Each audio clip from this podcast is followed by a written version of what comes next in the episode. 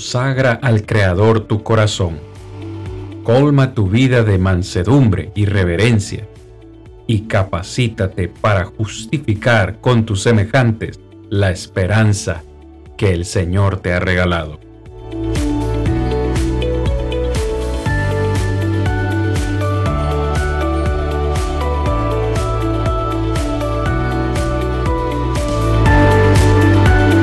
Yo soy Cristian Vargas, evangelista de Plainview Iglesia de Cristo, y este es su programa Defendamos juntos la esperanza. Muy buenas noches, amados hermanos, amigos y oyentes de este su programa semanal. Defendamos juntos la esperanza, hermanos. Un placer saludarles esta noche para compartir con ustedes ya nuestro quinto episodio, o más bien nuestro quinceavo. Ya este es el quinto, no, no el quinto, el quinceavo. Ya estoy perdido, ya llevamos tantos programas que hasta pierde uno la cuenta hermanos, pero es el episodio número 15. Que yo recuerde, Rigo, esta es la temporada más larga que hemos tenido, gracias a, a nuestro Señor. Hermano Rigo, buenas noches. Buenas noches, Cristian. Gracias a Dios damos por esta oportunidad y también agradecemos a los que están con nosotros en esta hora. Y sí, se ha hecho larga la temporada, pero gracias a Dios y esperamos que haya sido y esté siendo de mucha bendición para nuestros hermanos y amigos, en donde podamos conocer la verdad de nuestro Dios. Pues damos gracias a Dios por el tiempo que nos da. Es un privilegio en realidad el poder compartir la palabra de nuestro Dios y esperamos verdaderamente que todas estas lecciones nos sirvan para poder tener un conocimiento más amplio de lo que Dios nos enseña a través de su palabra. Muchísimas eh, gracias, hermano Rodri. Estamos ya listos entonces para conversar con ustedes esta noche acerca de esta pregunta o de este tema. ¿Está usted preocupado por la gran tribulación? Amado oyente, amado hermano, vamos a hablar de la gran tribulación. Como cada noche lo hacemos, como cada lunes vamos a hablar lo que la Biblia dice al respecto. Y hemos querido compartir este tema hoy con ustedes porque es un tema eh, que es predominante dentro de la doctrina premilenialista. De hecho, mis amados oyentes, los premilenialistas han definido o ellos ven la expresión bíblica los últimos días. Probablemente usted cuando ha leído su Biblia, tanto en el Antiguo Testamento como en el Nuevo Testamento, se ha encontrado con esa expresión, los últimos días.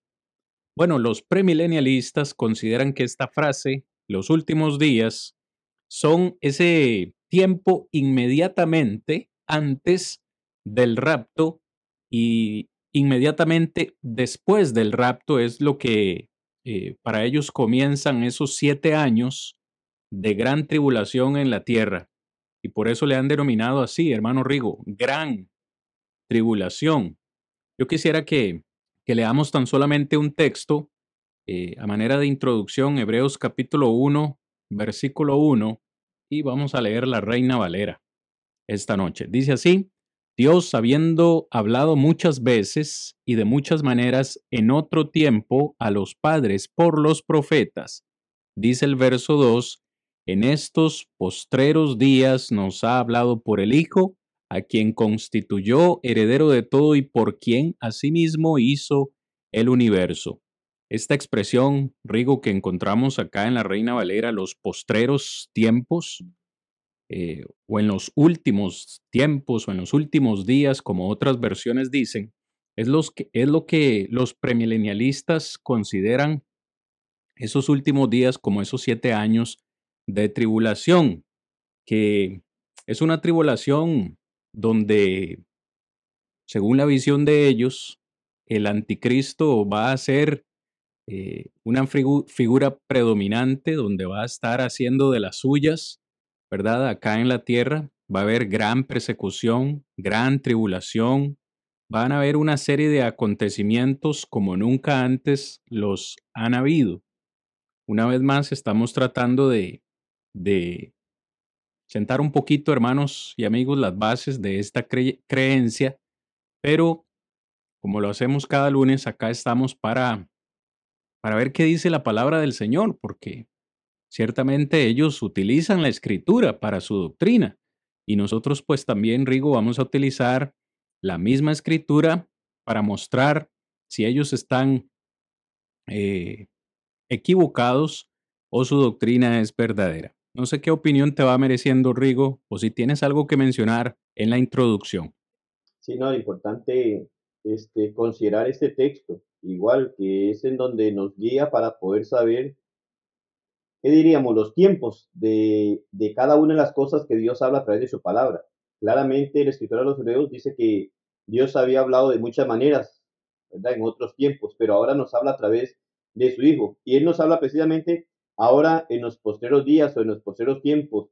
Claramente está hablando de la dispensación cristiana, no precisamente a un tiempo determinado como al fin del mundo, sino más bien a lo que es la era o la dispensación en la cual nosotros estamos viviendo. Entonces, esto es algo importante que debemos de reconocer porque no está hablando hacia un futuro, sino que el versículo claramente dice en estos posteros días o en estos posteros tiempos o en estos últimos tiempos nos ha hablado a través de su Hijo. Y eso encontramos que fue escrito hace mucho tiempo, en donde podemos mirar que desde casi hace dos mil años ya lo empezó a llamar los posteriores tiempos o los últimos tiempos. Y esto es la era cristiana sencillamente, en donde nos habla sobre este momento en el cual se está viviendo y que fue allí la forma en la cual Dios viene a hablarle al ser humano, que es a través de Jesucristo. El propósito de Jesucristo de venir a la tierra y morir para servir como aquel sacrificio perfecto para reconciliarnos con Dios,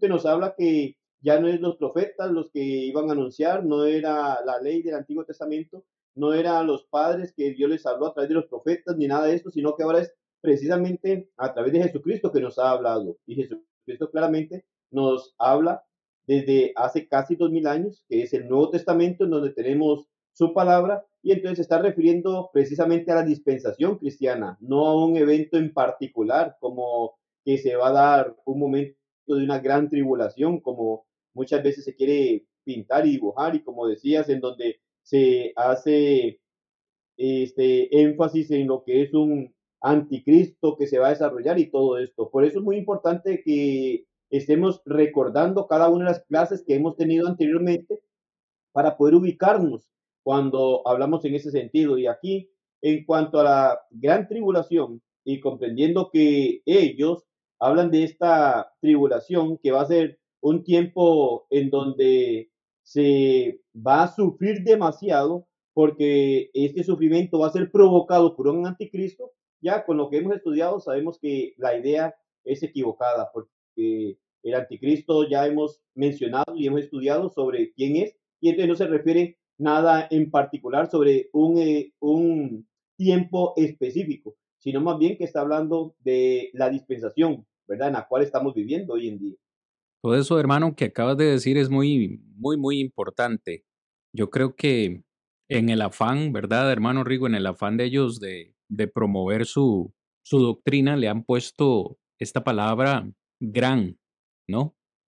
Porque la Biblia claramente habla de tribulación, y es lo que queremos considerar en primer lugar con ustedes en esta noche. La Biblia habla claramente que va a haber una tribulación, solamente que ellos como que quieren impactar un poco más su doctrina y le ponen la gran, y lo hacen en, singular, ¿no? La gran tribulación, algo singular. Pero en esta noche, en primer lugar, queremos con ustedes eh, considerar este, este, este asunto o esta, este tema de la gran tribulación. Pero antes, como ya lo mencioné entonces, Rigo, vamos a hablar ahora del, de la gran tribulación. Yo creo que sería importante empezar a definir lo que es la palabra tribulación. ¿Qué es tribulación? Eh, usando o tratando de usar una definición técnica, la tribulación podríamos decir que es una gran miseria o una gran angustia, como una opresión, una tristeza profunda o una aflicción. No sé cuál definición eh, le quiera dar usted, si es un poco más técnica, pero cuando hablamos de tribulación hablamos de un sufrimiento, ¿no? Una gran tristeza, miseria, angustia. Y casualmente o precisamente la Biblia habla de la tribulación. El Señor Jesucristo habló de la tribulación. Los grandes hombres de Dios hablaron de tribulación. Es más, no solamente hablaron de tribulación, vivieron y experimentaron la tribulación. Los santos hombres de Dios, los profetas del Antiguo Testamento, vivieron tribulación. El Señor Jesucristo vino a esta tierra y sufrió tribulación. Los apóstoles del Señor anunciaron y experimentaron la tribulación. Los cristianos del primer siglo enfrentaron tribulación. Y déjeme decirle algo más. Los cristianos en este tiempo, de una o de otra forma, también vamos a enfrentar tribulación, tristeza, eh, aflicción, problemas. Entonces, ¿qué es lo que quiero decir con esto, Rigo? Que la Biblia habla de que todos los santos van a experimentar tribulación. Y no solamente todos los santos, sino en todas las épocas, los hombres de Dios en general sufrirán tribulación. Nosotros queremos esta noche compartir con ustedes algunos versículos bíblicos, tan solamente algunos, Rigo, que el tiempo no nos, no nos alcanza, pero eh, vamos a mencionar algunos versículos bíblicos donde se nos habla acerca de esta tribulación que es en general para todos los, todos los discípulos del, del Señor. No sé si quisieras mencionar ahí el primer versículo para considerar el día de hoy. Bueno, claro, podemos mirar desde el inicio, cuando Jesucristo estaba en Mateo capítulo 5, versículo 10 al 12 cuando Jesucristo mismo estando en el Sermón del Monte, les hizo ver a ellos de una manera alentadora, por así decirlo, porque Él dice, bienaventurados, ¿verdad? Es decir, dichosos, les manifiesta. Bueno, ¿quiénes? Él dice, los que son perseguidos por causa de la justicia. Es decir, ya Jesucristo mismo estaba enseñando sobre este evento de, de tribulaciones, de angustias, de aflicciones que iban a tener y él dice, bienaventurado, el que por querer agradar a Dios va a sufrir o sufre entonces tribulaciones o angustias. Son cosas en las que nosotros podemos mirar y es muy importante el poder analizarlo, que es lo que la Biblia dice con respecto a esto. Igual Mateo capítulo 13, versículo 21, otro de los textos que nosotros podemos mirar cuando el Señor habla en la parábola del sembrador. El Señor enseñó claramente que la semilla en el suelo pedregoso venía a representar a un oyente que no llega a tener raíz en sí mismo.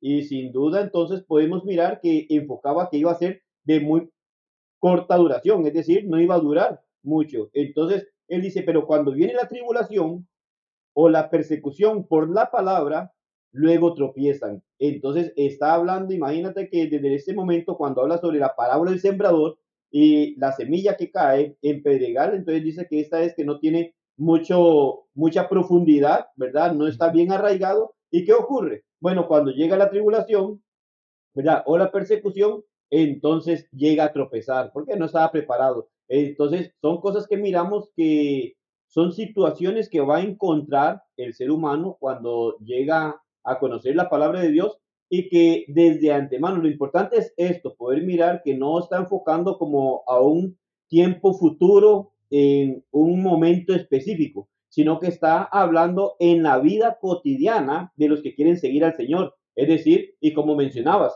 si nosotros hablamos desde el momento que la iglesia y el Señor dio inicio en el año 33, ¿verdad? En aquel día de Pentecostés, encontramos que de ahí en adelante ya hemos mirado dentro de algunos este, temas también anteriores hemos mirado y analizado cómo los primeros cristianos empezaron a sufrir tribulaciones, ¿verdad? Empezaron a ser perseguidos y todo esto. Entonces, no es algo nuevo, e, es el ver cada uno de estos temas es muy importante, Cristian, aún por separado, pero miras que aunque hemos estado mirando temas por separado para poder darle la interpretación a la luz de la Biblia, eh, todo redunda en lo mismo, viene a redundar en lo mismo cuando hablamos de guerras y que personas digan, ah, qué guerra,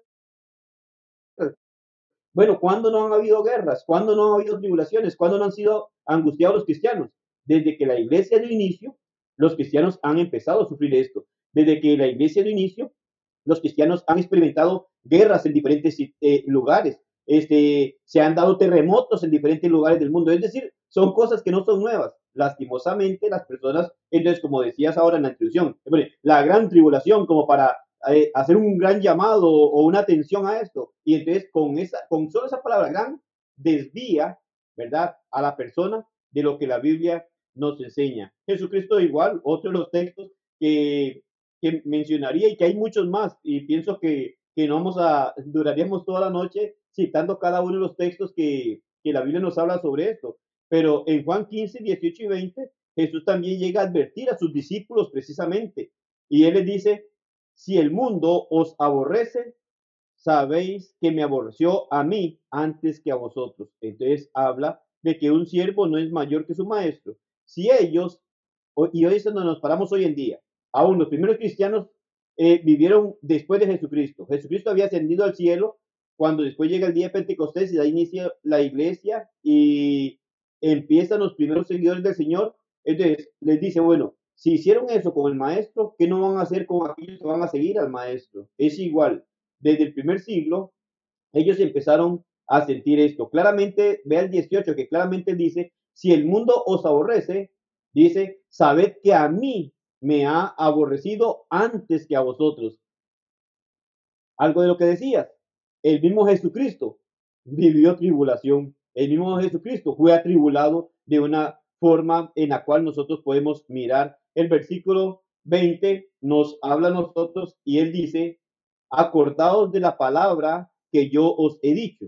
El siervo no es mayor que su Señor. Si a mí me han perseguido, también a vosotros os perseguirán. Si han guardado mi palabra, también guardarán la vuestra. Entonces, es, es una, una secuencia, eh, es algo en donde la persona, cuando reconoce lo que la palabra de Dios nos dice, Jesucristo advirtió sobre esto, pero no advirtió que iba a ser una etapa de siete años, Cristian, no, no, no menciona que iba a ser un periodo de siete años este, después de un rapto que veíamos la semana pasada sobre el rapto y que este, es algo antibíblico porque no lo enseña la Biblia. Pero son cosas en las que podemos nosotros ir mirando y analizando a la luz de las Sagradas Escrituras de lo que enseña y que no hay un momento específico en la etapa cristiana que diga, este va a ser el momento después del rapto en donde va a existir una gran tribulación y todo esto, sino que nos presenta evidencia, ¿verdad? El mismo Jesucristo, como muchos de los apóstoles, si hablamos de Pablo, de Pedro también, este, Jesucristo, Pablo, Pedro, hicieron la misma mención sobre esto,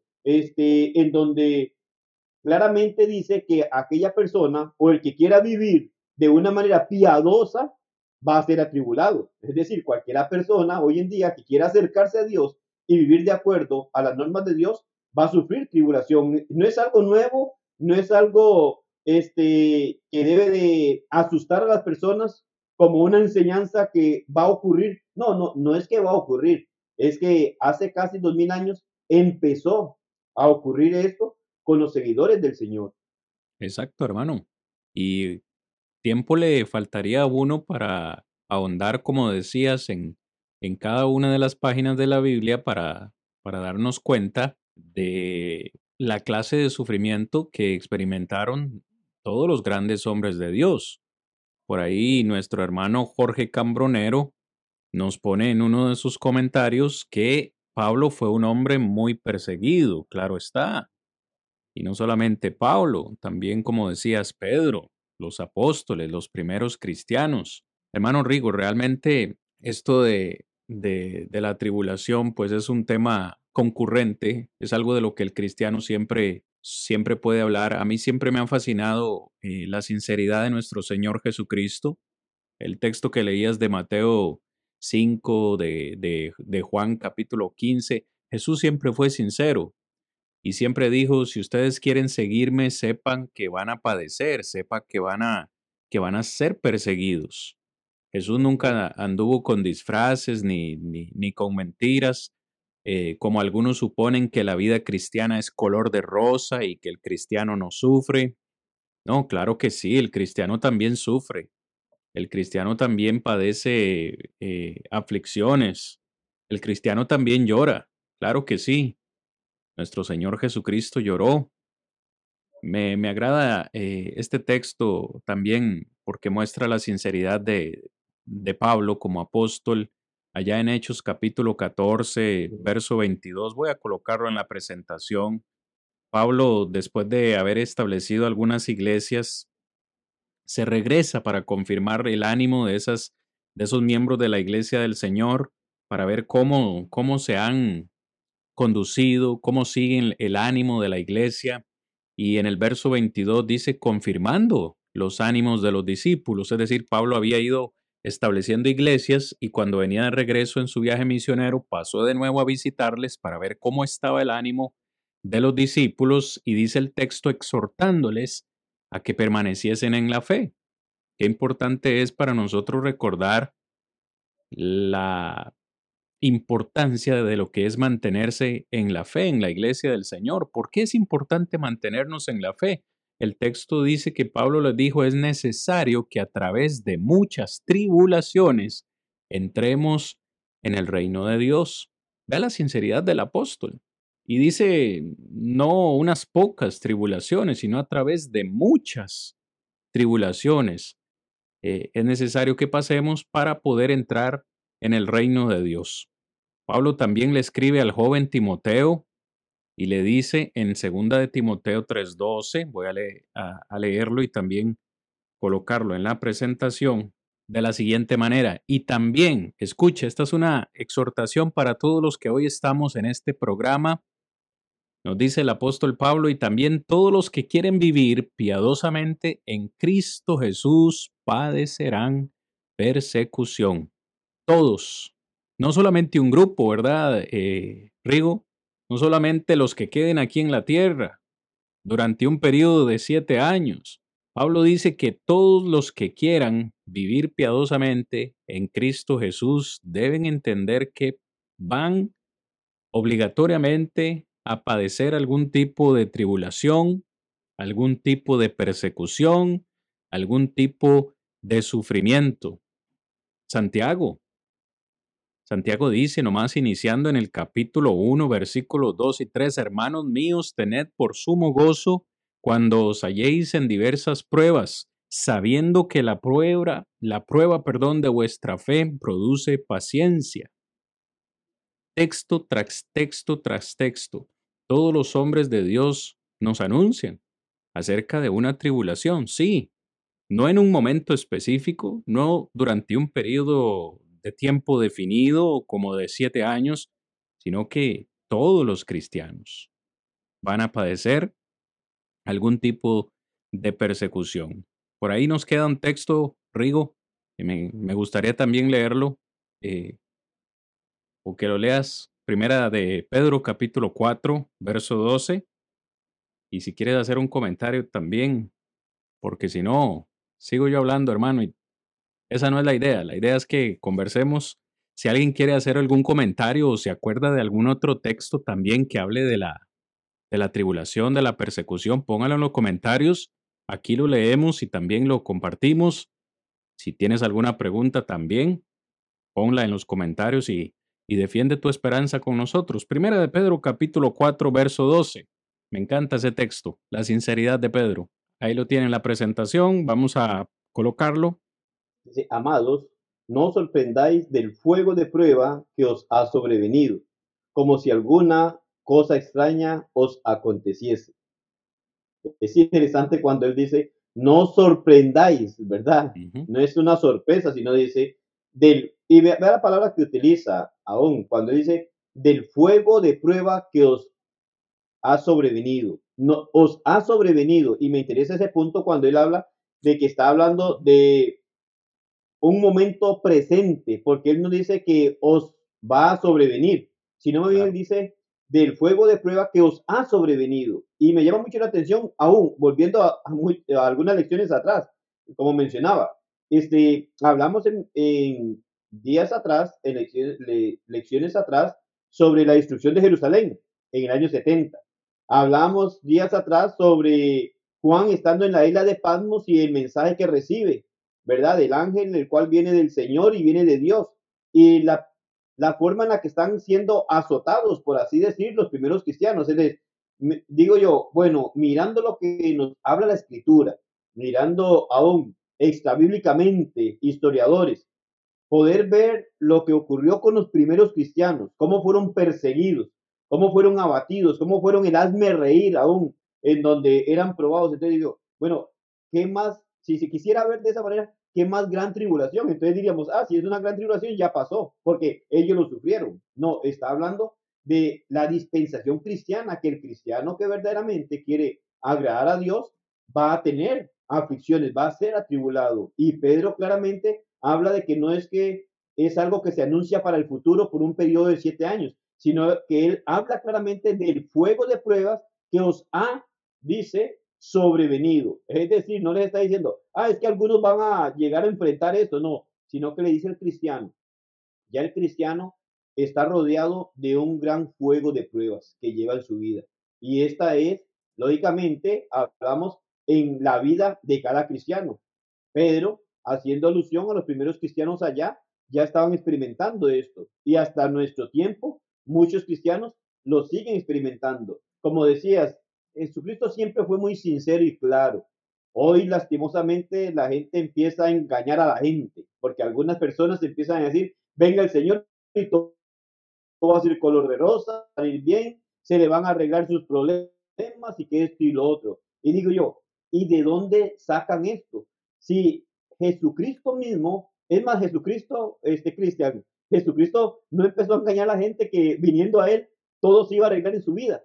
Si más bien les llegó una y otra vez a decirle, cuidado si me quiere seguir porque vea cómo están las cosas. Aún a aquellos que querían seguirlo le dice, bueno, las aves de los cielos tienen nidos, ¿verdad? Las zorras tienen guaridas. Y él dice, más el Hijo del Hombre no tiene dónde recostar la cabeza, haciendo entender y ver que en esta tierra lo que Dios quiere para el ser humano no es una promesa de cosas materiales, sino que se basa en la parte espiritual que quiere darle al ser humano. Entonces, hoy muchas personas se decepcionan porque sienten que entregan su vida a Cristo y que vienen más problemas. Eso es un hecho, es un hecho probado con la Biblia. La persona que se rinde al Señor como Dios ordena y obedece el Evangelio como Cristo manda, va a ser atribulado en gran manera.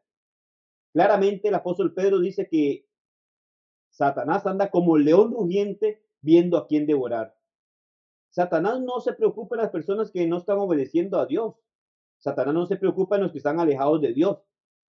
¿Por qué? Porque ya los tiene ganados, por así decirlo. Pero cuando esta persona escucha el Evangelio y llega y se doblega al Señor, se convierte, se constituye en un enemigo de Satanás. Y es cuando Satanás más va a buscar cómo hacerlo tropezar, cómo hacerlo desviarse, cómo sacarlo del redil. Y es ahí en donde nosotros miramos que las advertencias de Jesucristo, las advertencias de Pedro, las advertencias de Pablo, es haciéndole ver al cristiano que tiene que cuidarse porque va a ser atribulado de una u otra forma.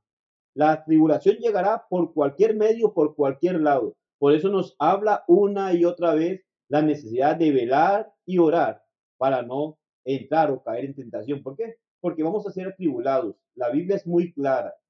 Jesucristo mismo no mintió, no engañó. Jesucristo prometió el Espíritu Santo a sus apóstoles para guiarlos a toda la verdad y ellos escribieron siendo inspirados por el Espíritu Santo y empezaron a advertir desde ya hace casi dos mil años sobre las aflicciones presentes en la vida de aquel que se doblega al Señor. Entonces, no es un periodo de siete años nada más, no es que algunos van a experimentar y otros no. Lo leías claramente, dice, todos, todos los que quieran agradar a Dios van a tener que enfrentar tribulaciones, angustias, dificultades. Pues, lastimosamente, las personas han desviado la enseñanza del Señor y están engañando a muchos hoy de una forma tenebrosa, por así decirlo, este, tomando algunas cosas fuera del contexto de lo que la Biblia enseña y muchos se están dejando engañar por estas mismas posiciones o falsas doctrinas o enseñanzas que algunos están ¿verdad? Este, difundiendo por allí. Así es, Rigo, y en esta noche nosotros hemos tratado, o estamos tratando, me corrijo, estamos tratando de, de contestar esta pregunta. ¿Está usted preocupado por la gran tribulación? Digo, si usted es miembro de la iglesia del Señor o no lo es todavía, ¿es usted alguien que está preocupado por la gran tribulación? Hoy le estamos diciendo que no debe existir tal preocupación. Es más, la Biblia nos eh, aconseja a través de sus páginas a tomar en consideración el precio, como bien decía Rigo, el precio de seguir a Cristo Jesús, eh, el, precio de rendirnos ante los pies del Señor. Y esto es algo que los primeros cristianos experimentaron en carne propia. Yo no sé, yo quisiera más bien hacer un, un pequeño comentario, porque sí, de cierta forma nosotros hoy en día vamos a sufrir, vamos a, padecer, quizás el mundo nos va a despreciar por declarar nuestra fe.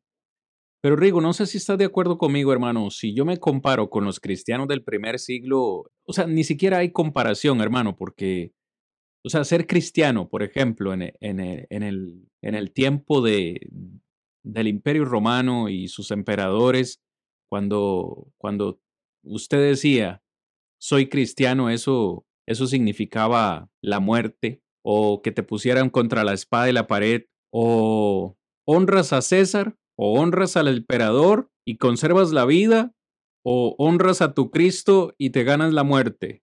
Es por eso que el escritor Juan, en el capítulo 2, verso 10, texto muy conocido, eh, nos dice en la parte final del versículo, sé fiel hasta la muerte y yo te daré la corona de vida. Para nosotros recitar ese versículo de memoria es muy fácil, pero para quienes vivían en este periodo fue duro. Realmente era duro ser cristiano en esta época.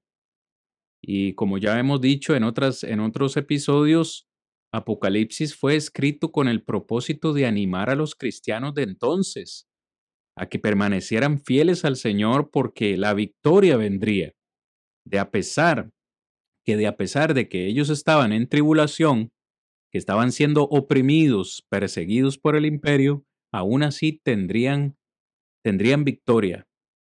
Entonces, ¿debemos preocuparnos por la gran tribulación? No. Como dice Pedro, más bien no deberíamos sorprendernos si al declarar nuestra fe en el Señor de alguna forma vamos a ser perseguidos, no debería sorprendernos, más bien deberíamos gozarnos. Y cierto no, Rigo, a veces uno dice, ¿por qué yo, Señor? ¿Por qué las cosas buenas, o más bien, por qué las cosas malas siempre le pasan a la gente buena?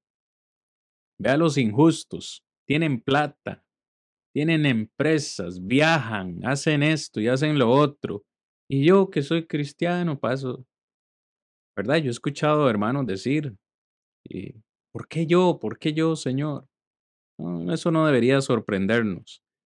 Así que es un tema complejo, es un tema complejo.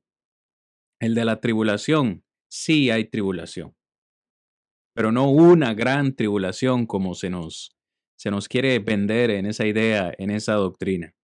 Quizás sería bueno mencionar a este punto que los eh, premilenialistas, hermano, argumentan que habrá un periodo específico, es que ese es el problema, que habrá un periodo específico de persecución y sufrimiento provocado por el anticristo. Ya nosotros hablamos en otra clase acerca del anticristo, quién es. Usted puede ir a esa clase si aún no la ha visto, pero según ellos ese periodo de tribulación será uno inigualable. O sea, un sufrimiento que no se puede comparar a otro eh, sufrimiento en la historia. Varias cosas, según ellos, han de suceder y quisiéramos mencionarlas aquí eh, brevemente, porque ya lo hemos hablado en otros, en otros episodios. En primer lugar, el rapto, el rapto o la, el arrebatamiento, donde los santos serán arrebatados al cielo por siete años precisamente el mismo tiempo que los que queden en la tierra van a sufrir esa persecución. Durante ese periodo, el anticristo va a hacer pacto eh, con Israel durante ese mismo periodo de tiempo. Y no sobra y no falta quien ya esté haciendo sus, sus conclusiones de la situación que está aconteciendo entre Israel y Palestina para decir, bueno, esto ya se está cumpliendo, esto ya casi eh, lo que se avecina es esa gran tribulación. Según ellos, todos los judíos van a regresar a Palestina a reconstruir el templo. Después de tres años y medio, el anticristo se va a rebelar, va a romper su pacto con Israel, con los judíos, y se más bien se volverá contra ellos. 144 mil, según ellos, se convertirán durante ese tiempo y se convertirán en celosos predicadores. Lo peor, de nuevo, hermanos y amigos, según ellos, Lo peor de la gran tribulación será contra los judíos, ya que los santos habrán sido arrebatados antes de la gran tribulación, y los cristianos que queden en la tierra se van a aliar con el anticristo. Quisiera saber de dónde vienen todas estas ideas. Otra de ellas, y por cierto, de la cual vamos a hablar la próxima semana, después de la gran tribulación, lo que va a haber es una batalla entre el Señor y el anticristo, cuando el Señor se revele, lo que ellos llaman el Armagedón. La próxima semana, hermanos, vamos a hablar, si Dios lo permite, del Armagedón, de esta gran batalla que se va a lidiar después de estos siete años supuestamente de tribulación. Quizás usted ya conozca del tema, quizás no conozca nada, Vamos a hablar la próxima semana del Armagedón, así para que vaya tomando nota. Entonces, Rigo, no sé si quisieras, hermano, eh, mencionar algo más. Creo que el tiempo de la primera sección se nos ha agotado. Vamos a ir al receso, perdón, para luego volver en la siguiente parte de esta lección para hablar algunos, de algunos textos, porque probablemente ustedes, al igual que nosotros, nos estamos preguntando, bueno, pero ¿de dónde sacan los premilenialistas todas estas doctrinas? ¿Qué textos usan ellos y por qué los usan? Bueno, queremos compartir con ustedes algunos de esos textos que ellos usan y explicárselos a ustedes eh, de manera muy específica. Eso es lo que vamos a hacer después del receso, pero Rigo, no sé si te queda por ahí alguna idea final que quieras compartir no, solamente lo mismo que decías, este, para que los que están con nosotros también tengan presente. Cada una de estas ideas que mencionabas, que es la idea, ¿verdad?, de los premilenialistas, no encontramos una base, una base sólida que nos hable de un tiempo de siete años, que nos hable de la forma, porque ya esto lo miramos, de la forma del anticristo que se presente. No, no, no es de la forma que ellos lo están enfocando. no hay un texto clave para sustentar su idea. No hay un texto clave para sustentar su idea de lo que va a ser, según ellos, ¿verdad? Esta gran tribulación. No encontramos nosotros nada de esto a la luz de las escrituras. Y como decíamos, bueno, ahorita en la segunda parte miraremos algunos textos que son mal aplicados por ellos. Sin embargo, también recordando, y ahora miraremos esto en la otra sección, que Muchos de estos textos también ya los hemos analizado en clases anteriores. Los analizamos, los miramos y vamos como a refrescar un poco, pero que en sí es para poder ver ahora y recordar sobre la explicación que se dio sobre muchos de estos textos para poder analizar lo equivocado o errado que están en aplicación que ellos hacen, porque no tiene nada que ver con esto. Esta primera parte debe de quedar muy claro que no estamos diciendo que no existe la tribulación, estamos enseñando que la Biblia enseña sobre la tribulación, pero no la enseña como ellos pretenden acomodarlo. No hay una gran tribulación, no hay un tiempo determinado de tribulación, no hay este, una escogencia, por así decir. Es decir, que algunos sí la van a sufrir y otros no, porque es lo que hacen ver que en el rapto se van unos y que aquellos que no están preparados se quedan sufriendo la gran tribulación. No, no está diciendo, la, la escritura habla de que todo, toda persona que quiera agradar a Dios va a sufrir tribulación, va a ser atribulado. Entonces, no hay una base para sustentar la idea que ellos tienen y es lo que tratamos de presentar, que podamos tener presente que lo que hemos tratado de ir es en el sentido de que la Biblia sí enseña de una tribulación que está, ¿verdad? O que va a enfrentar todo cristiano, pero no es la forma en la que ellos lo están aplicando. Y ahí es en donde están torciendo las escrituras yendo a una enseñanza que no es la que Dios ha manifestado a través de su palabra. Muy bien, hermanos, gracias por estar con nosotros de nuevo, por tener la tolerancia y la paciencia, pero también la buena voluntad y el deseo de compartir con nosotros cada lunes de estos estudios que preparamos con mucho amor para ustedes, para la edificación de nuestra hermandad. Si este material es de beneficio para su vida espiritual, lo único que le pedimos a cambio es compartirlo en sus redes sociales para que podamos todos juntos defender la esperanza que Dios nos ha regalado. Vamos a continuar con la siguiente parte, perdón, del programa, donde vamos a estar compartiendo con ustedes algunos textos mal interpretados por los premilenialistas.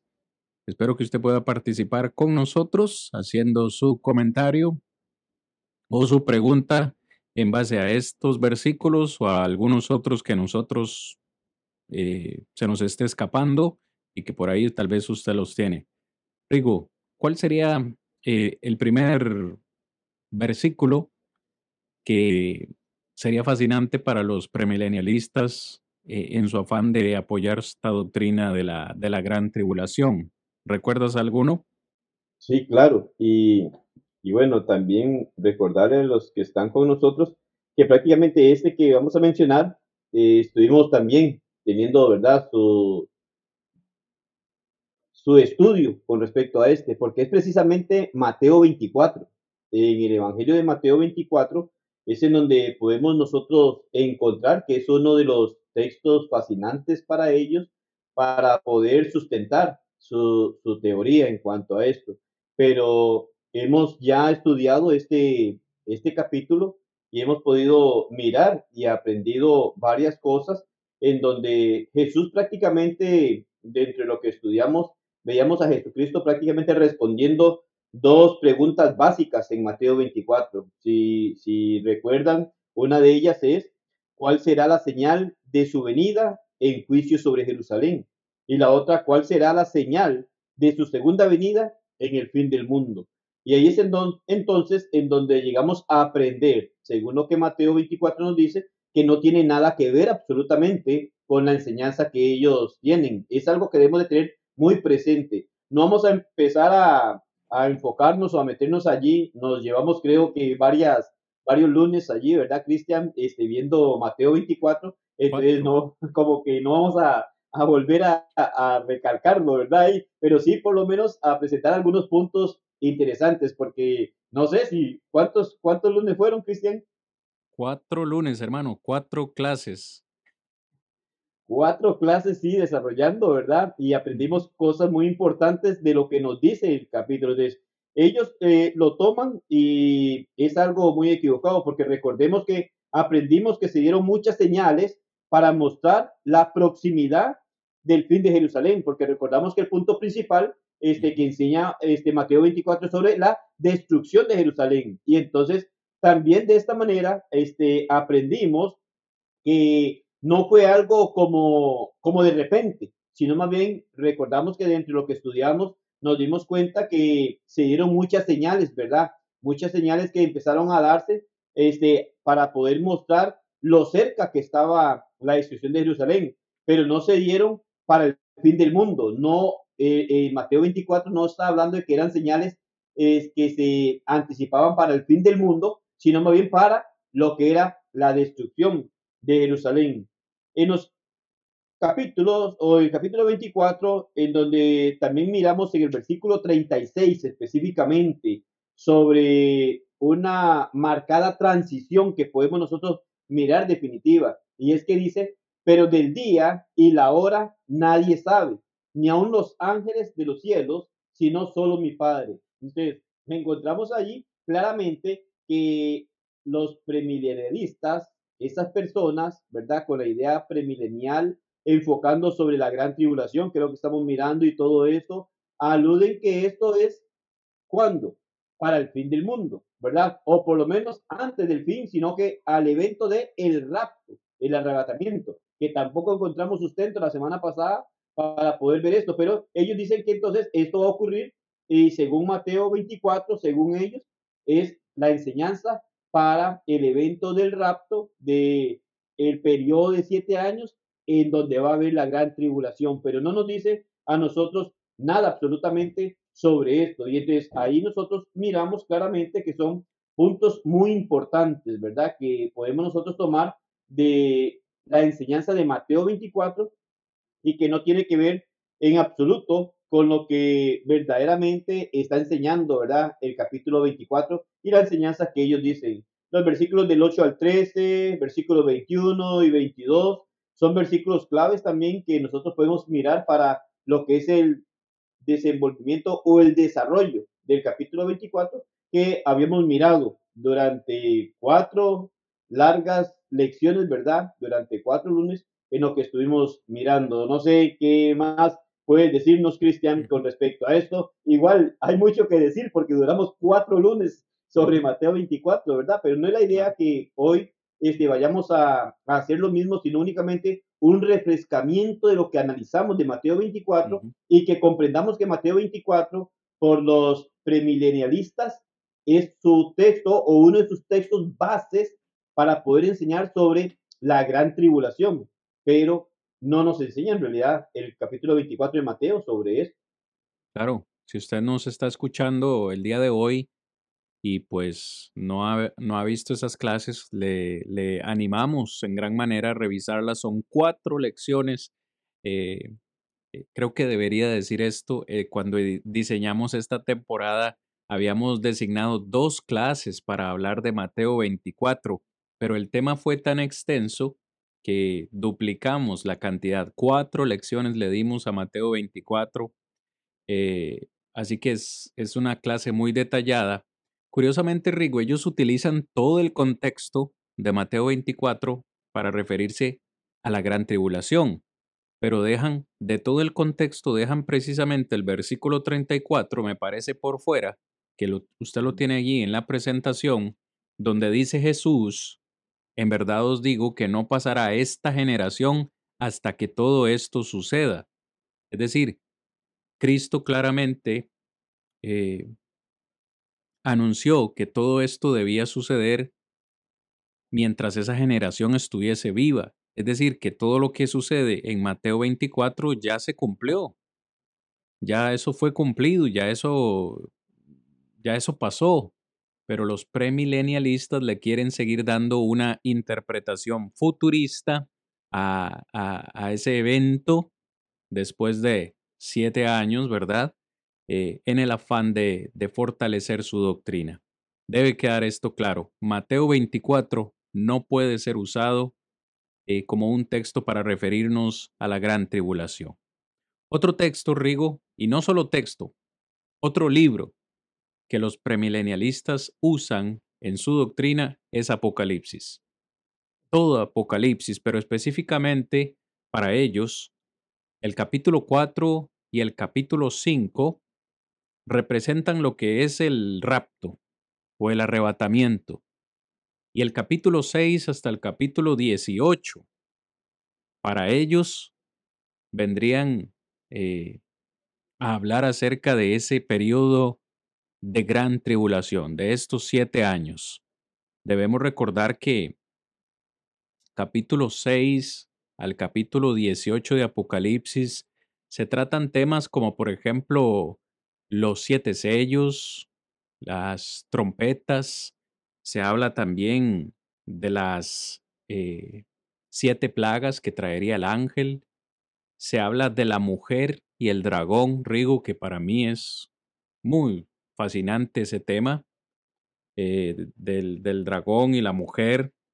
Se nos habla de las eh, copas de la ira, la condenación de la gran ramera, la, la caída de Babilonia entre otros temas que por supuesto no podemos considerar en esta lección. Solamente estamos mencionando de manera muy general lo que los premilenialistas creen. Capítulo 4 y 5, el rapto, arrebatamiento. Capítulo 6 al 18, la gran tribulación. ¿Es realmente esto lo que enseña Apocalipsis? ¿Es realmente ¿Esta la razón por la que se escribió el Apocalipsis para hablar de estos temas? ¿O cuál, ¿O cuál fue la razón por la que fue escrito Apocalipsis? O más bien dicho, Rigo, ¿cómo deberíamos interpretar Apocalipsis? Yo creo que tan solo leyendo el versículo 1 del capítulo 1 se nos da una luz o una idea de cómo deberíamos nosotros interpretar este libro. Lo pongo en la presentación, hermano, lo lees y como siempre me das tu comentario. Hermanos y amigos, si usted tiene por ahí alguna pregunta o comentario, también déjela para que podamos darle lectura. Apocalipsis 1.1. Ahí está. Dice, la revelación de Jesucristo que Dios le dio para manifestar a sus siervos las cosas que deben suceder pronto y la declaró enviándola por medio de su ángel a su siervo Juan. Es interesante, ¿verdad? Este, como mencionábamos, y a veces digo como que es redundar, no sé si los que nos escuchan dicen, bueno, pero está, pero es que no podemos ir a, otro lugar. Y, y este, este punto de lo que decías, cuando ellos dividen la parte del capítulo 4, capítulo 5, capítulo 6, capítulo 18, bueno, ¿qué se ve? A conveniencia, una división, porque no es lo que enseña. El versículo 1 claramente está diciéndonos a nosotros sobre la revelación de Jesucristo, la cual le dio Dios, pero dice, ¿para qué? Para manifestar a sus siervos que las cosas que deben suceder pronto está hablando de cosas que deben suceder pronto, no está hablando algo futuro, no está hablando algo que va a ocurrir mil, dos mil o tres mil años después. Era lo mismo que mirabas y este, mencionabas en el versículo 34 de Mateo 24, cuando dice, no pasará esta generación. Es decir, lo de Mateo 24 no iba a pasar a aquella generación. Lo de Apocalipsis, sabiendo también, teniendo presente que todo el libro es un libro simbólico por todo lo que trae y que se debe conocer su significado, debemos de saber que, y hablábamos también sobre esto, que el simbolismo tenía que estar muy relacionado como para tener, ¿cómo diríamos? Como para tener una verdad, una verdad oculta, ¿verdad? Este, una verdad oculta que solo los cristianos iban a poder conocer y poder preservar la revelación de Dios allí. Pero que en ese sentido está diciendo que son cosas que iban a suceder pronto, no era a futuro. Y estamos hablando de que este, este libro es escrito alrededor aproximadamente del año 96, ¿verdad? Estamos hablando nosotros de hace muchísimos años en donde, qué consuelo, que es uno de los puntos importantes. ¿Por qué tenía que suceder esto pronto? ¿Por qué tenían que entender los primeros cristianos que esto iba a suceder pronto? Porque esto es lo que les daría consuelo para su vida cristiana. Esto es lo que les daría un refrigerio de, de consolación en su vida de el ver que todo lo que iban a pasar, todos los sufrimientos, toda la tribulación, no la gran tribulación, sino que toda la tribulación que iban a enfrentar y era algo que iba a pasar pronto también en sus vidas. Y lo decías claramente hace un rato, este, en la primera parte, y es algo de lo que yo también pienso muchas veces, y yo digo, bueno, pero qué tremendo, cómo sufrieron tribulación los primeros cristianos, y y creo en Dios, tengo fe en Dios, tengo confianza en Dios. Pero cuando muchas veces digo, bueno, estos cristianos estar en los zapatos de ellos y decir, bueno, adoras a Dios o al emperador o te mueres. Yo diría yo, bueno, tal vez si es hacia mí mismo, digo, va, a, Dios.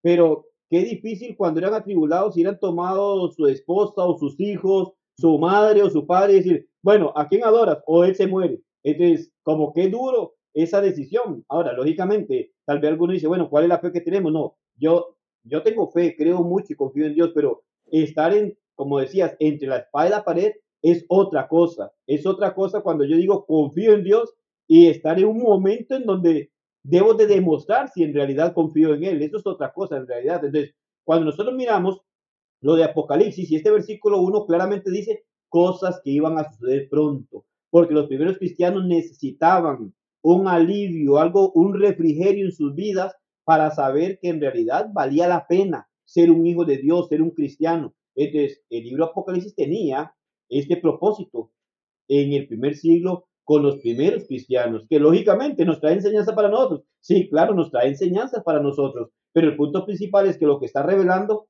no era futurista, no era a cumplirse dentro de mil o dos mil años, ¿verdad? Sino que era algo que iba a acontecer pronto en aquellos tiempos, lo cual iba a ser un refrigerio para ellos. Digo yo, ¿qué consuelo podían tener los primeros cristianos allá en el primer siglo si, si todo esto que dice Apocalipsis no se cumplió?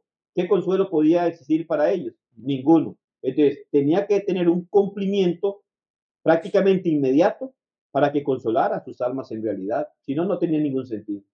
Hermano, los premilenialistas no solamente hacen una mala interpretación del texto, sino que también ignoran por completo la historia, porque sabemos que, pues que este periodo de tribulación o de sufrimiento, angustia, se, se, vivió en carne propia o lo vivieron en carne propia esos cristianos de, del tiempo, por ejemplo, de, de Domiciano, allá en el año 95. El mismo apóstol Juan fue enviado a la isla de Patmos, como bien sabemos, de donde escribe precisamente esta revelación que Dios le da a través de, del Señor Jesucristo.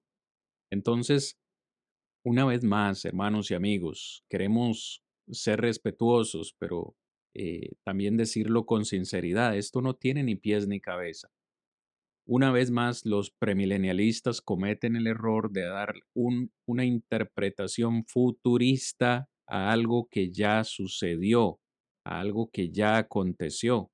El Apocalipsis no puede ser utilizado jamás para, para hablar acerca de la gran tribulación como algo futurista, sino que fue algo que vivieron los primeros cristianos en este tiempo y como bien decías, se les escribe para darles eh, consuelo, para darles ánimo, para que continúen perseverando y siendo fieles al Señor. Entonces, lo que ellos hacen es una eh. ¿Qué es eisegesis? Nosotros conocemos eisegesis como, como darle al texto o poner en el texto ideas preconcebidas. Cuando usted y yo vamos a un texto supuestamente a interpretarlo, pero ya vamos con ideas preconcebidas, cosas que ya tenemos en nuestra mente, y las metemos en el texto, eso se le conoce como eisegesis. Cuando lo que deberíamos hacer es una exégesis, que es totalmente lo contrario. No es meterle ideas al texto, sino sacar del texto las ideas o la interpretación eh, que eh, el texto me quiere, me quiere decir. Entonces, este es otro error que ellos eh, cometen. Hacen una, hacen una eisegesis en lugar de una exégesis. Y esto es totalmente un error. Ellos también utilizan, Rigo, y sería bueno considerarlo el resto de esta clase, eh, eh, utilizan muchos textos del Antiguo Testamento en el orden de poder, de, de poder darle a su, a su doctrina fuerza. Un texto de ellos es Jeremías 37. Lo pongo en la presentación de nuevo para mis amados hermanos y amigos y le damos interpretación eh, rápida. Jeremías 37. Dice, ah, cuán grande es aquel día, tanto que no hay otro semejante a él, tiempo de angustia para Jacob, pero de ella será librado. Entiéndase aquí Jacob eh, Israel, ¿no? Eh, Israel, Israel, perdón, como nación, como pueblo. Ellos toman este texto y vean lo que dice. Grande es aquel día y que no habrá otro semejante a él, tiempo de angustia. Eh, ahí la expresión, tiempo de angustia, tiempo de tribulación para Jacob, es decir, Israel. El problema con este texto, una vez más, ¿cuál creen ustedes que es? mis amados hermanos y oyentes, que es una profecía ya cumplida, es una profecía ya completada. Cuando Jeremías escribe, está hablando a los residentes o a los habitantes de Jerusalén eh, del asedio, en este caso de los babilonios, en el año 586 antes de Cristo. Y sí, fue un tiempo de gran sufrimiento para la descendencia de Jacob, para el pueblo de Israel. Pero el mismo capítulo, cosa que no tenemos tiempo, en el mismo capítulo, el profeta describe ese regreso de Israel después del cautiverio. Entonces, si ustedes notan, es un versículo aislado donde se hace una doctrina de un solo versículo sin considerar todo su contexto sin considerar la parte histórica que no la podemos negar. Entonces, Jeremías 37 es un texto que no se puede utilizar, es un texto ya cumplido, una profecía cumplida y que no fue eh, no fue una profecía futurista para hablar acerca de ese de esos que serán dejados en la tierra, sino que es una profecía para Israel. Rigo, ¿algún otro texto del Antiguo Testamento que podamos mencionar? Bueno, también Ezequiel, en los capítulos del 36 al 39. Es un pasaje también en donde podemos mirar que lo utilizan ellos, ¿verdad? En ese sentido. Y, y como dices, hay que tener mucho cuidado tanto con Jeremías, con Ezequiel y todos estos profetas, este, con Daniel también, que se puede mirar ahí, que son cosas en las cuales debemos de, ubicarnos, ubicarnos en el tiempo, porque prácticamente estamos hablando, por ejemplo, el que mirabas ahorita en Jeremías 37, habla de Jacob, hablando del pueblo de Israel, es el pueblo, hablando específicamente del pueblo de Israel, no del mundo entero, este, que era el tiempo en el cual el pueblo de Israel era el pueblo escogido por Dios, que llegó a ser cautivo en Babilonia, sí, miramos nosotros aún tres deportaciones y empezáramos a mirar todo esto, pero que precisamente está hablando sobre ese cautiverio que posteriormente iban a ser liberados también ellos y que iban a sufrir estando allí. En Ezequiel 36 al 39 es otro de los textos que ellos utilizan en donde vemos nosotros más bien que Ezequiel está con los judíos que han sido llevados a Babilonia por su rebelión contra Dios y predijo la completa destrucción de lo que nosotros podemos mirar de Jerusalén y el templo.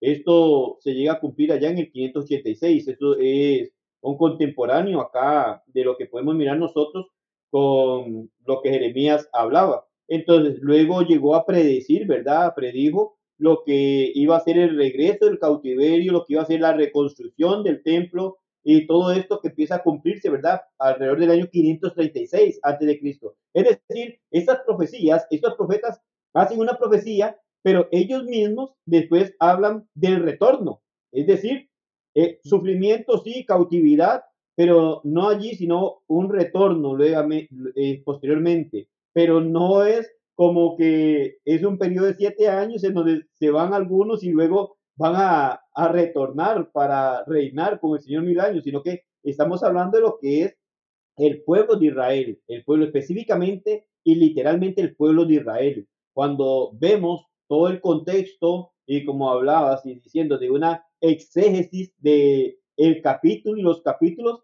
claramente nos dicen un evento que iba a estar en la vida de aquellos a los cuales iban a ser llevados cautivos y posteriormente enseña también sobre el regreso de la cautividad y cómo Dios enseñaba que iban a regresar. Bueno, que llegaron a sufrir, sí, que Jerusalén fue sitiada, que fue destruida, que el templo fue destruido, sí, eso no lo habla, la escritura no lo dice. Y también que después fue reconstruida, también. Entonces, no está hablando sobre una forma premilenial, ¿verdad? Como ellos presentan, de un evento futuro de siete años y que después una gran tribulación. No, que fueron atribulados, sí, sufrieron, claro que sí, que volvieron y reconstruyeron la ciudad, reconstruyeron la ciudad, reconstruyeron el templo, reconstruyeron todo lo que tiene que ver con el contexto religioso también, pero son eventos que ocurrieron y son profetizados por ellos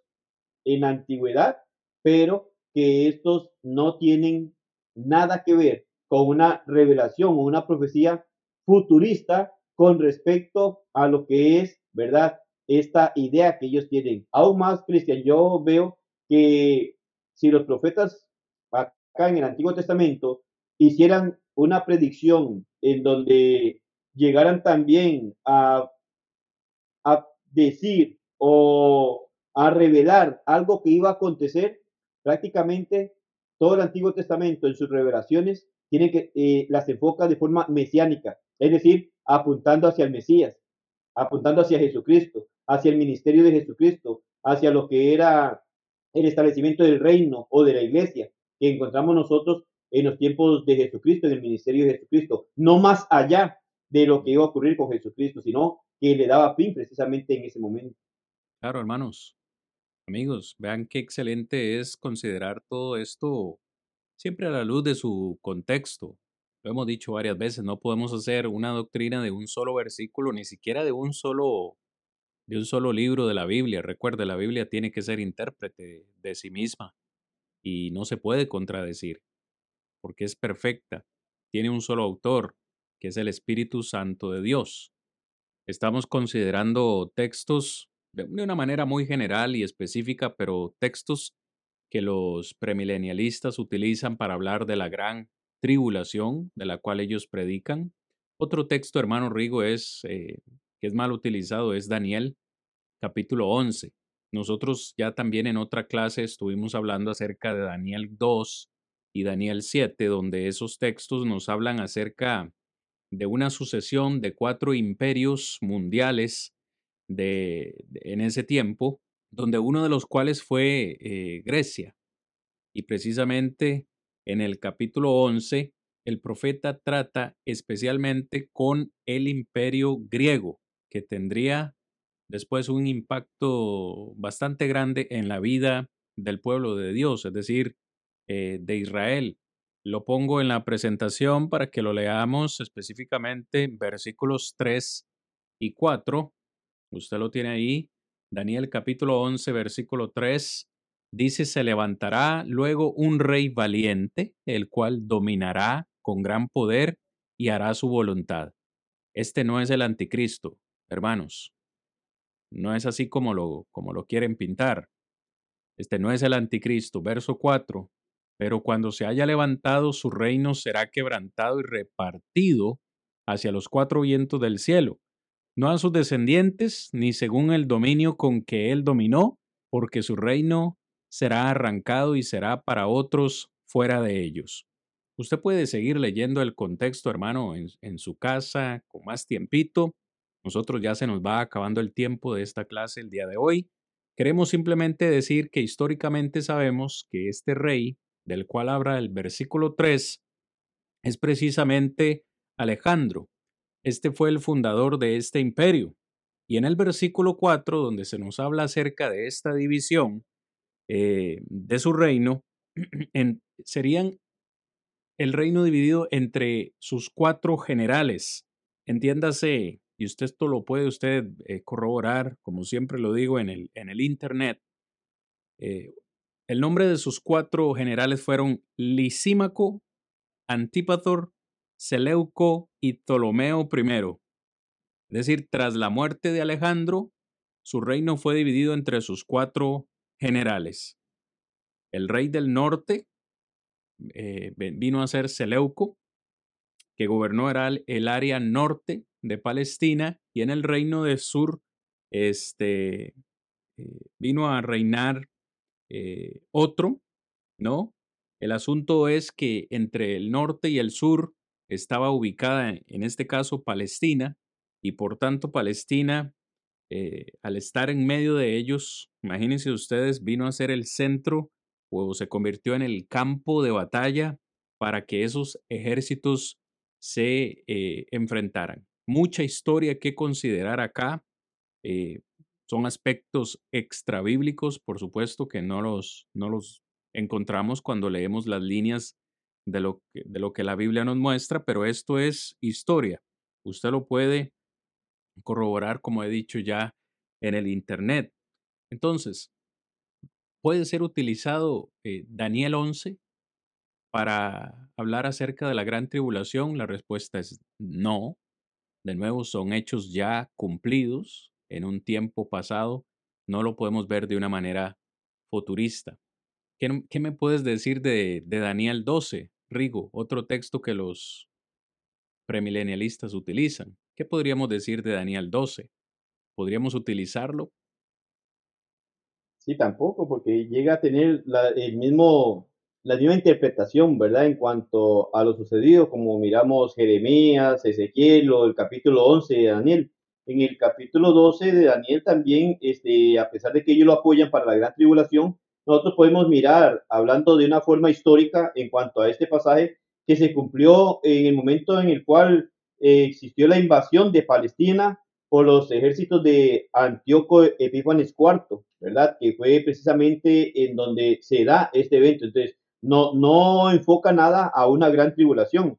Antíoco llegó y dice que mató a muchos sacerdotes, asesinó a miles de judíos en aquel momento y aún llegó a profanar el templo sacrificando un cerdo en el altar. Entonces ahí prácticamente encontramos nosotros el evento que se dio. Entonces, si, si, si el mismo capítulo eh, se nos muestra el evento, si históricamente también, extrabíblicamente, nos damos cuenta los acontecimientos que sucedieron, podemos mirar que es una profecía, si se quiere mirar como profecía, ¿verdad?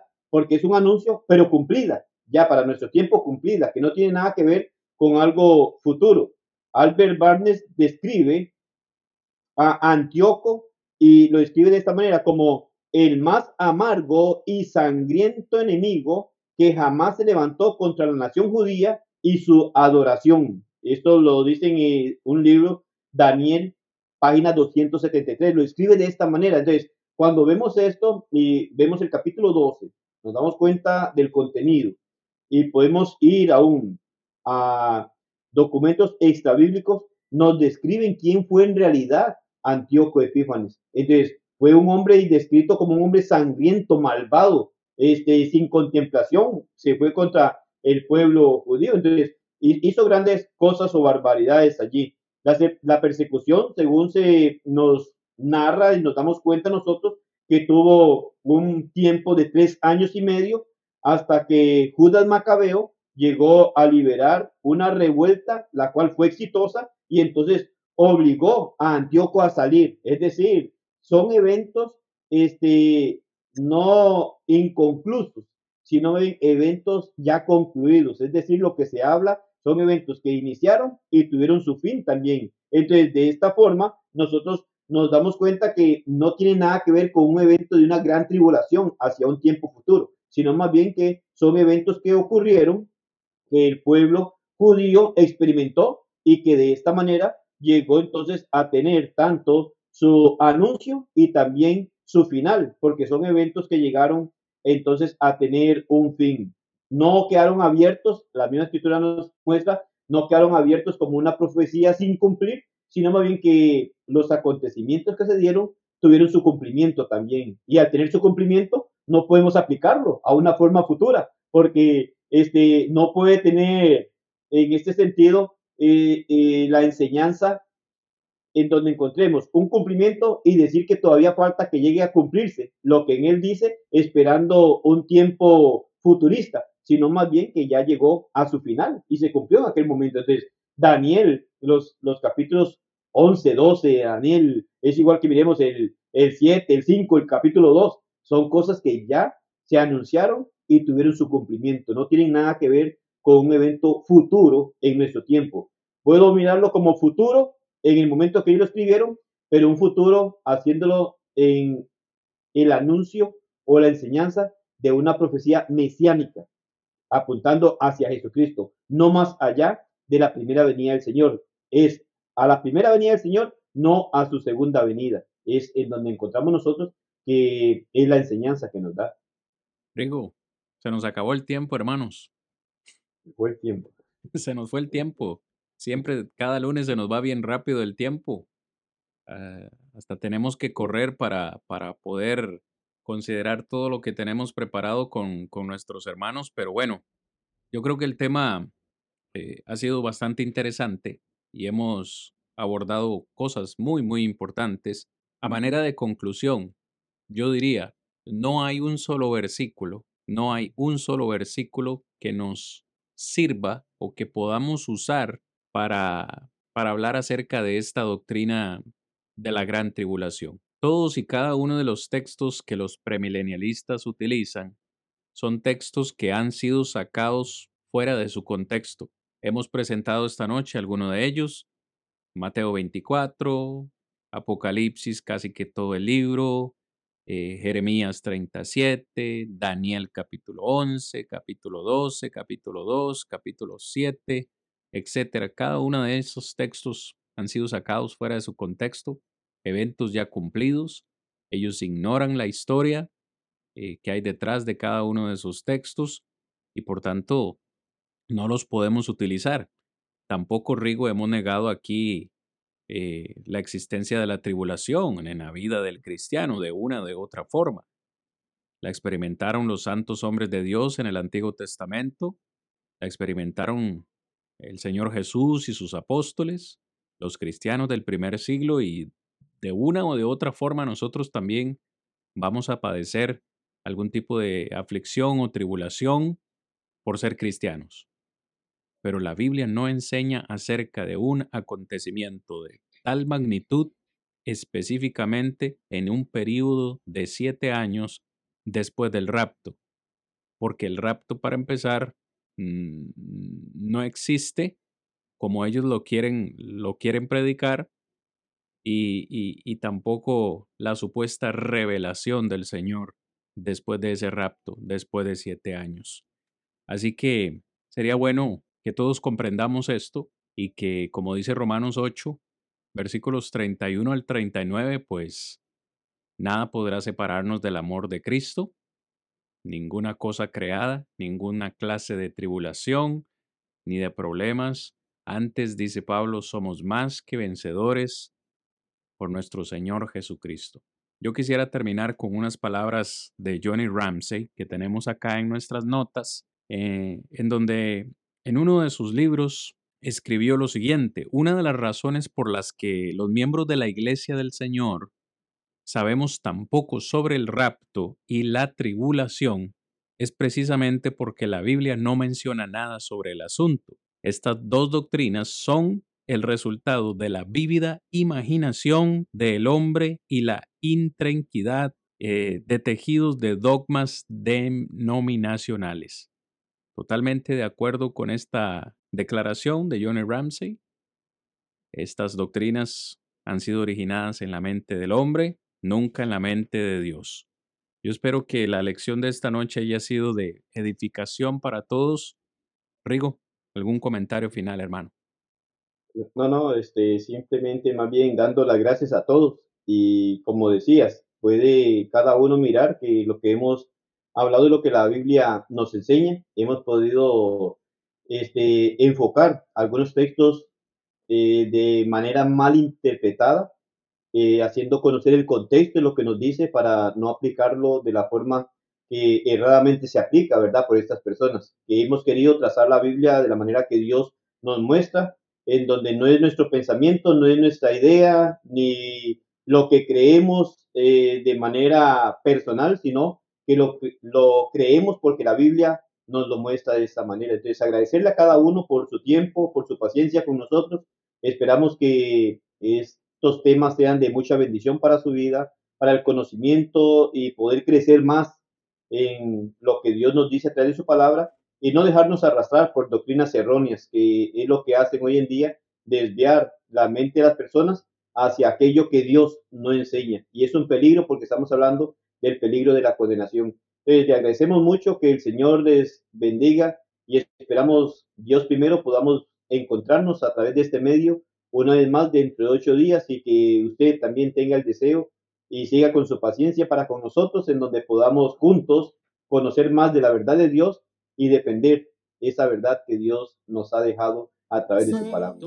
Bien, hermanos, muchísimas gracias por su sintonía. Nos escuchamos Dios mediante la próxima semana la misma hora y por los mismos canales para seguir defendiendo la esperanza que el Señor nos ha regalado. Muy buenas noches, hermanos. Con permiso. Ya voy pronto hacia Él, pronto gozoso y fiel Cristo llama y salva hoy, yo me rindo a Él, yo me rindo a Él. Ya estoy resuelto a entrar en su reino, dejando el mundo atrás. Unos se oponen, otros se burlan, pero yo entraré ya voy pronto hacia Él, pronto gozoso y fiel. Cristo llama y salva.